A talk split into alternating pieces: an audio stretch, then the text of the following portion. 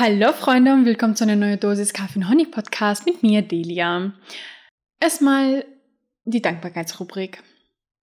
Drei Sachen, wofür ich jetzt dankbar bin. Die erste Sache, wofür ich dankbar bin, ist auf jeden Fall meine Gesundheit. Weil ich in letzter Zeit auf jeden Fall schon sehr gesund bin dafür, dass ich nicht genug schlafe, muss ich sagen. Mein, Schla mein Schlafrhythmus ist ungefähr so sechs Stunden pro Nacht Glaube ich. Ich muss, ich muss sagen, ich weiß aber nicht so genau. Aber es fühlt sich so an. Und das ist, glaube ich, tatsächlich so, wenn man nachrechnet. Aber gut. Und die zweite Sache, für die ich dankbar bin, ist die Tatsache, dass ich genug Geld habe für meine Bedürfnisse und dass ich gar keine Geldsorgen habe. Und vor allem, ich bin dankbar dafür, dass ich mit Geld umgehen kann, weil ich muss sagen, ich habe in letzter Zeit in meinem Beruf gesehen, wie Menschen sehr schlecht mit dem Geld umgehen ähm, ich habe es noch nie erzählt, aber ich bin in der Ausbildung zur Bankerfrau. Und ja, da sieht man halt, ne, wie Menschen mit Geld umgehen. Und ich muss sagen, ich habe sehr viele Menschen gesehen, wo ich mir gedacht habe, nur so, ach du Scheiße, wie kann man nur sowas machen? Ja, auf jeden Fall, Menschen können einfach nicht, also, beziehungsweise nicht alle können mit Geld umgehen. Und da ist mir aufgefallen, Geld ist ein heftig wichtiger Bestandteil unseres Lebens. Aber in der Schule, in diese 20 bis 3, äh, 12 äh, bis 13 Jahren, wo wir in die Schule gehen, mindestens, ne, wenn man Abitur macht und so, ne, keiner erzählt einem, wie man mit Geld umgehen, umgehen sollte. Obwohl uns das jeden Tag begleitet. Jeden Tag kaufen Menschen Sachen. Jeden Tag muss man Sachen bezahlen, die man benutzt oder verwendet oder Services, die man annimmt. Aber keine, einfach gar keiner erzählt einem, wie man mit Geld umgeht. Außer natürlich in der Familie bekommt man, bekommt man das meistens vermittelt. Und dann ist so wie bei, wie bei, Lotto, wie bei Lotto gewinnen. Du wurdest ja einfach so in eine Familie ein, reingesteckt und hattest ja kein, noch nie eine, einen Einfluss drauf gehabt, in welche Familie du reinkommst. Und diese Menschen entscheiden teilweise über deine Geldgewohnheiten, vor allem am Anfang, wo du natürlich nicht darüber nachdenkst, was du für Geldgewohnheiten Gewohnheiten hast.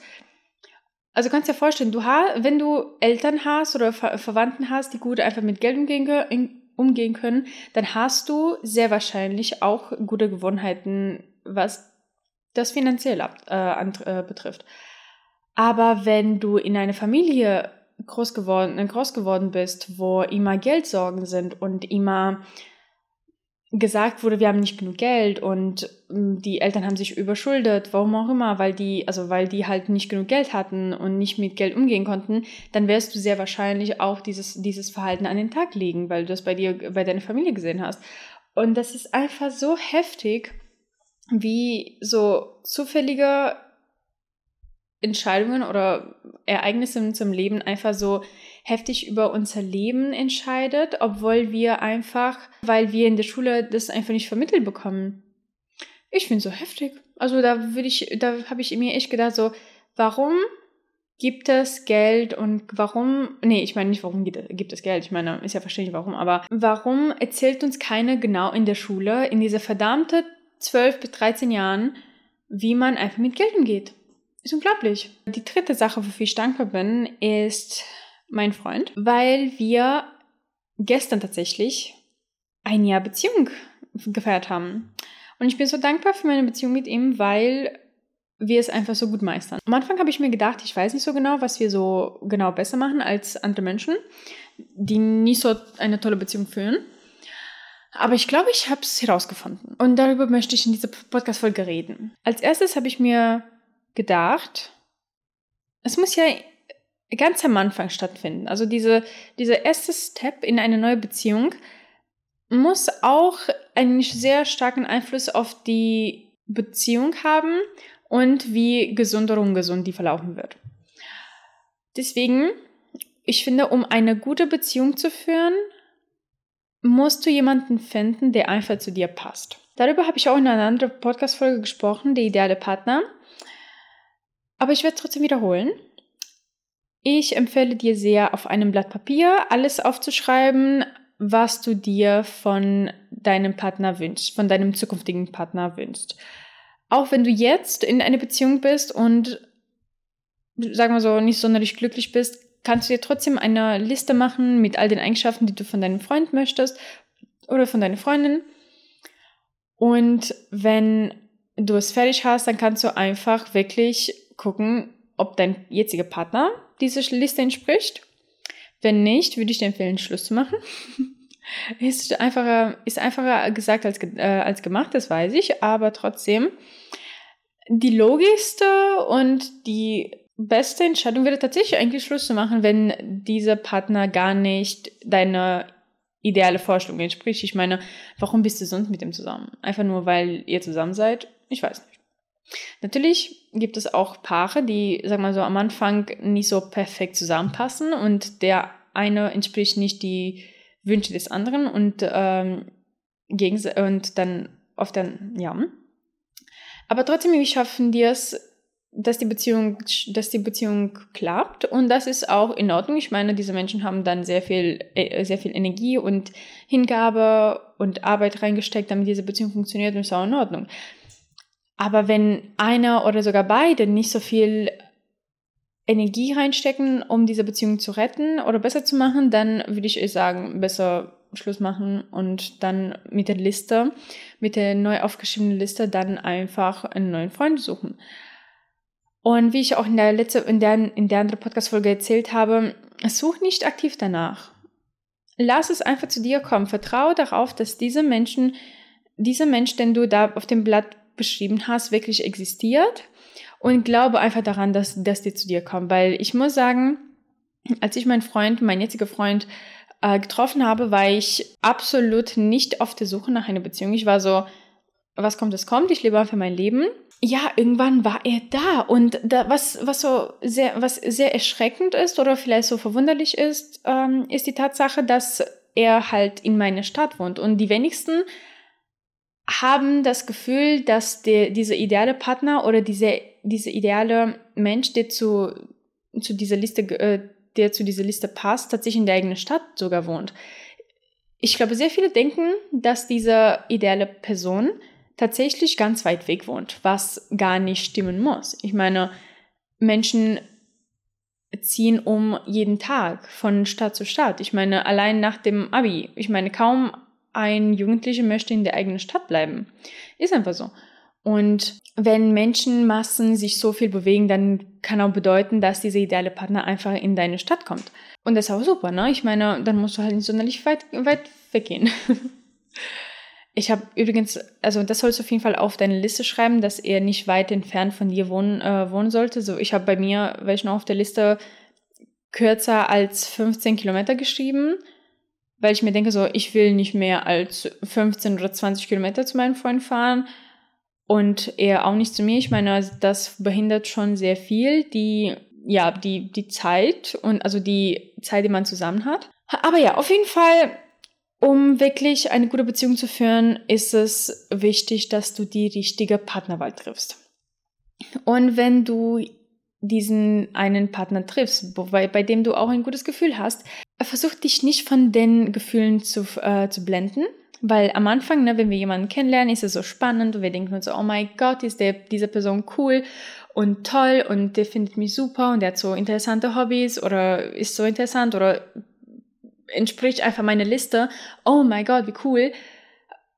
Aber wir lassen uns ganz schnell von dieser, von diesem Gefühl, von dieser Euphorie blenden und, ver und vergessen, einfach weiter zu gucken, was noch kommt. Weil ich meine, ne, am Anfang, ganz am Anfang, bekommst du sowieso immer die beste Seite des anderen. Du wirst da noch nie, noch nicht die schlechten Seiten äh, mitbekommen oder einfach so ja, nicht mit die schlechten Seiten, aber die Seiten, die man jetzt nicht so direkt zeigt beim ersten Daten und so. Und deswegen empfehle ich dir wirklich, nie sonderlich in dieses Verliebtheit reinzugeraten oder wirklich so einzutauchen. Dagegen kannst du kämpfen oder sag mal so gegen, gegen agieren und einfach tatsächlich die Treffens oder die Dates einfach weiter auseinanderhalten. Äh, ich weiß noch, ich habe meinen Freund immer ein, einmal pro Woche oder so getroffen, ganz am Anfang der Datingphase ich habe teilweise wirklich bewusst geguckt, dass wir mehr oder weniger eine Woche dazwischen haben, weil es einfach nichts bringt, wenn du von deinen Gefühlen verblendet wirst und dir denkst, oh, ja, diese Person ist jetzt perfekt am Anfang. Und dann lernst du diese Person tatsächlich kennen, wo du dann nicht mehr so verliebt bist und denkst so, oh mein Gott, diese Person passt gar nicht zu mir. Ja, das hättest du auch früher, früher wissen sollen, hättest du ein bisschen, ein bisschen besser hingeguckt. Als erstes die Partnerwahl. Und dann als zweites, was auch sehr wichtig ist in einer gesunden Beziehung, ist, wie man diskutiert. Und ich finde, dafür brauchst du dich mit dir beschäftigt zu haben. Wirklich zu wissen, wie du in Streitsituationen reagierst, ähm, neigst du dazu, vorwurfsvoll zu werden und dem, dem, dem Partner Sachen an den Kopf zu, zu werfen oder bist du ruhig und sprichst mit deinem Partner. Ist so ein heftiger Unterschied. Weil es gibt Menschen, die sagen kaum irgendwas, wenn, wenn, wenn der andere Partner vielleicht eine Grenze überschritten hat oder einfach nicht das gemacht hat, was er sollte. Keine Ahnung, oh mein Gott, das klingt so blöd, aber der, der andere hat einfach falsch agiert und du bist vielleicht gekränkt. Und wenn es so ist, dann sind es, dann gibt es Menschen, die die halten das in sich, die wollen es nicht direkt aussprechen und die denken, das wäre irgendwie gut so. Und das ist absolut falsch. Du sollst immer das aussprechen, was du schlecht empfindest. Weil es hilft einfach gar keinem. Der Partner denkt, das ist absolut in Ordnung, weil du halt keine Reaktion gezeigt hast. Also eine negative Reaktion hast du gar nicht, gar nicht gezeigt. Vielleicht bist du passiv-aggressiv geworden, also ne, im Sinne von irgendwie so angepisst sein und der andere weiß gar nicht warum. Und so, das ist noch schlimmer, weil der andere ist so wie auf dem verlorenen Posten und denkt sich so, ja, was, was mache ich jetzt? Ich meine, ich dachte, es wäre doch alles gut, aber nein, es ist nicht alles gut, weil einer von den beiden nicht das sagt, was, ich, was er fühlt. Und natürlich, wenn es zu einer Streitdiskussion kommt, ach, da finde ich bei Streitdiskussionen erstens vielleicht die Perspektive darauf zu ändern. Ich finde, ich muss sagen, ich habe nie mit meinem Freund gestritten, aber wir haben oft öftermals diskutiert wo wir auch mal emotionaler geworden sind. Das ist wirklich meine Perspektive auf dieses, auf dieses Diskutieren in der Beziehung, weil ich finde, zu sagen, oh, wir haben uns gestritten, dieses Wort streiten hat so eine negative Verbindung in unserem Kopf. Wir denken die, die ganze Zeit an Schreien und beleidigen und wirklich wütend einander anschreien. Und das finde ich absolut falsch, weil so muss es einfach nicht laufen. Wir müssen nicht einander anschreien, um unser Anliegen zu schildern. Es geht nicht darum, den anderen klarzumachen, dass wir besser sind oder dass wir besser schreien können. Es geht darum, dass wir zu einer Lösung kommen, so damit die Beziehung weitergeht und das so damit wir beide irgendwie doch trotzdem da, da, äh, da glücklich sind. Und noch ein Punkt, Kompromisse. Da habe ich meine Perspektive auf, äh, auf diese Lösung, auf auf die Lösung eines Gesprächs auch geändert. Ich sehe es nicht so, dass wir am Ende einen Kompromiss abschließen, sondern dass wir etwas neu erschaffen. Weil Kompromiss bedeutet ja letztendlich, dass einer oder beide von sich lassen, von deren Wünschen, von deren Bedürfnissen einfach lassen und in der Mitte trifft man sich mit so einem Halb-Halb-Ding. Ne? Einer bekommen nur, nur die Hälfte von dem, was ihr gewollt hat und der, der auf der anderen Seite genauso. Und das muss es nicht sein. Es gibt so viele Lösungen auf dieser Welt für so viele Probleme. Und ich bin mir ganz sicher, wenn du mit deinem Partner gut drüber nachdenkst bei irgendeinem Problem, es wird immer eine neue Lösung geben. Und das erfordert natürlich auch ein bisschen Arbeit. Ich meine, es ist ja einfacher, ein bisschen vielleicht von sich zu, äh, von sich zu lassen, von den eigenen Wünschen und dann einfach so in sich in der Mitte zu treffen bei diesem Kompromiss, anstatt wirklich darüber nachzudenken, hey, wir haben diese Bedürfnisse, was sollen wir machen? Was können wir jetzt machen mit, mit diesen Informationen? Und wenn du es herausgefunden hast, dann wird es immer besser. Und ja, Ideen kommen. Wenn man es will, Ideen kommen und das wird auf jeden Fall besser. Was noch sehr wichtig ist, finde ich, ist auch die Kommunikation in einer Beziehung. Dazu habe ich auch eine Podcast-Folge gemacht. Kannst du gerne angucken. Werde ich, werd ich unten verlinken, genauso wie die Podcast-Folge Der ideale Partner. Und da ist so unheimlich wichtig, wie man, und in einer, eine gesunde Beziehung ist so unheimlich wichtig, dass man so kommuniziert, wie, der, wie beides brauchen. Weil es bringt ja nichts, wenn du wenn du, sag mal so, jeden Tag deinen Freund anrufst oder deine Freundin anrufst, aber sie einfach eigentlich nicht es mag, wirklich die ganze Zeit angerufen zu werden oder die ganze Zeit so über irgendwas am Telefon zu, äh, am Telefon zu reden. Ich meine, nicht jeder mag zu texten, ne? Manche Menschen mögen es nur angerufen zu werden oder nur zu texten. Also es gibt echt viele Menschen, die einfach wirklich durch Text Nachrichten kommunizieren wollen und es auch so besser empfinden, weil, keine Ahnung, vielleicht fühlen sie sich irgendwie unwohl die ganze Zeit in einem Telefonat, weil sie sich vielleicht gebunden fühlen, die ganze Zeit zu reden oder keine Ahnung. Ähm, es gibt viele Arten zu kommunizieren, sagen wir so. Und man soll auch ein bisschen mit dem anderen darüber reden. So wie, hey, Liebes, was findest du lieber, was findest du besser?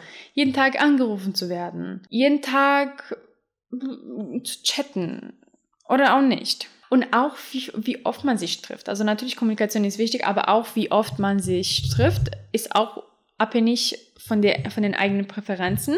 Und das soll man tatsächlich auch sehr früh äh, herausfinden, weil du kannst dir vorstellen, du, du hast eigentlich das Bedürfnis, deinen Freund, deinen Freund, deine Freundin immer alle zwei Tage zu sehen. Das ist dir zum Beispiel sehr wichtig. Aber wenn zum Beispiel der andere sich denkt, nee, eigentlich einmal pro Woche reicht mir vollkommen, dann ist auf jeden Fall da eine große Diskrepanz und dann kann auch nicht zu einer guten Beziehung äh, kommen, weil jeder, weil einer hat ein bestimmtes Bedürfnis was er noch nicht vielleicht ausgesprochen hat und der andere hat auch ein bestimmtes Bedürfnis, was er wahrscheinlich auch nicht ausgesprochen hat. Und der mit alle zwei Tage, die Person mit alle zwei Tage treffen, fühlt sich äh, benach äh, benachteiligt oder vernachlässigt, weil die zwei sich nicht oft genug treffen und der Partner, der sich nur einmal pro Woche sich treffen möchte, fühlt sich vielleicht unter Druck gesetzt, sich zu treffen, wenn er es eigentlich nicht möchte. Und dann kommt es mit, du, und dann kommen solche Gespräche wie du hast mich enttäuscht oder ich dachte, du wärst anders oder ich weiß nicht, sowas in der Richtung. Und auch bei der Kommunikation und generell bei alles, was mit Menschen zu tun hat, nehmt einfach Sachen nicht mehr persönlich. Ich kann es nicht oft genug sagen. In der Beziehung werden, werden Partner Sachen machen, die sie eigentlich gar nicht so meinen eigentlich gar nicht so sagen wollen. Eigentlich vielleicht, vielleicht aus einem Witz sagen wollen. Und wenn du Sachen persönlich nimmst, dann wird dein Leben sehr schwer. Dann wird dein Leben einfach unheimlich schwer. Und jeder wird sich denken, oh my God, was ist das hier? Wir Menschen sagen auch mal, ja, verletzliche, verletzliche Sachen. Aber vielleicht guckst du auch, ist es wirklich auf mich bezogen oder ist es nur auf die Situation oder hat das überhaupt gar nicht mit der Situation zu tun? Was ich in einer Beziehung auch sehr wichtig finde, ist vulnerabel zu sein. Wirklich sich, verle sich verletzlich zu zeigen, weil du kannst nicht mit einer Person eine Beziehung aufbauen, wenn du nicht verletzlich bist. Du kannst diese Person nicht die ganze Zeit so an die Oberfläche lassen und nur und dem nur das zu zeigen, was du denn zeigen möchtest, irgendwann wird es einfach viel zu oberflächlich sein. Und wir wollen nicht mit einem Partner für lange Zeit dann oberflächlich bleiben. Ich, ich meine, am Anfang, ganz, ganz am Anfang, ist noch in Ordnung. Ich meine, da ist das Vertrauen noch nicht aufgebaut und da will man dem, will man dem anderen nicht so viele Details aus dem eigenen Leben erzählen. Aber irgendwann, und das ist natürlich unterschiedlich und individuell, irgendwann kommt dann dieser Moment, wo du einfach am besten das Bedürfnis hast, deinem Partner Sachen von dir zu erzählen, die du noch nie jemandem gesagt hast oder die du noch keinem Kumpel oder Freund gesagt hast. Und das ist in Ordnung. Ich meine, du möchtest auch mit dieser Person ja eine lange Beziehung führen, idealerweise. Natürlich, wenn du auch an eine monogame, langjährige Beziehung interessiert bist. Aber auch, glaube ich, auch bei leichteren Arten von Beziehung, da brauchst du auch ein bisschen verletzlich dich ein bisschen nur, mindestens ein bisschen dich verletzlich zu zeigen. Ich meine, wer möchte eine, eine Beziehung haben, wo, wo jeder irgendwie sich so an der Oberfläche hält? Ich weiß nicht. Ja. Auf jeden Fall, sich verletzlich zu zeigen, ist auch in Ordnung. Ne? Viele Menschen haben wahrscheinlich auch Angst davor, weil verletzlich zu zeigen, sich verletzlich zu zeigen, bedeutet auch, dass man verletzt werden kann. Und wenn du verletzt werden kannst, dann hast du auch die Angst davor, dass der das macht. Ich meine, wenn du dem Menschen irgendwas sagst, was vielleicht sehr intim und sehr schmerzhaft für dich war in der Vergangenheit, möchtest du ja nicht, dass diese Person vielleicht das gegen dich verwendet oder wie auch immer dich in Streitsituationen dich irgendwie damit konfrontiert oder wie auch immer. Aber letztendlich können wir einfach nur darauf vertrauen, dass der andere dieses, dieser, ja, wie soll ich das sagen, dieser, dieses Vertrauen einfach nicht missbraucht. Ich meine, wir können keine, wir können keinen Einfluss drauf haben. Das Einzige, was wir machen können, ist bei der Partnerwahl gut hinzugucken, wenn wir auswählen. Und ich muss sagen, es ist schon sehr gut, am Anfang zu sehen, ob die Beziehung tatsächlich lange dauern wird oder nicht. Ich meine, man hat auch so ein Gespür. Natürlich sollst du dich auch auf deine Intuition verlassen. Ich, ich habe mich immer auf meine Intuition verlassen, als ich irgendeinen Freund hatte, weil ich meine, wer kann es besser entscheiden als mein, meine Intuition, finde ich. Also natürlich, ich weiß nicht, das ist vielleicht nicht für jeden so eindeutig. Aber ich fand es auf jeden Fall immer richtig gut, wenn ich mich einfach auf, meine, auf mein Bauchgefühl verlassen habe oder einfach auf meine Intuition. Ich glaube, Bauchgefühl ist das falsche Wort, weil das Bauchgefühl sagt uns immer, hey, das ist uns vertraut, das mögen wir, oder nee, das ist nicht vertraut, das mögen wir nicht. Ich würde echt sagen, das ist die Intuition, etwas einfach in unserem Kopf, was wir nicht genau, ja, sagen können, was es ist, sagt uns, hey, das ist richtig, das, das ist nicht. Was ich, noch, was ich noch festgestellt habe durch unterschiedliche Gespräche ist, holt dir einfach keine Person, die einfach alles macht, was, was du möchtest.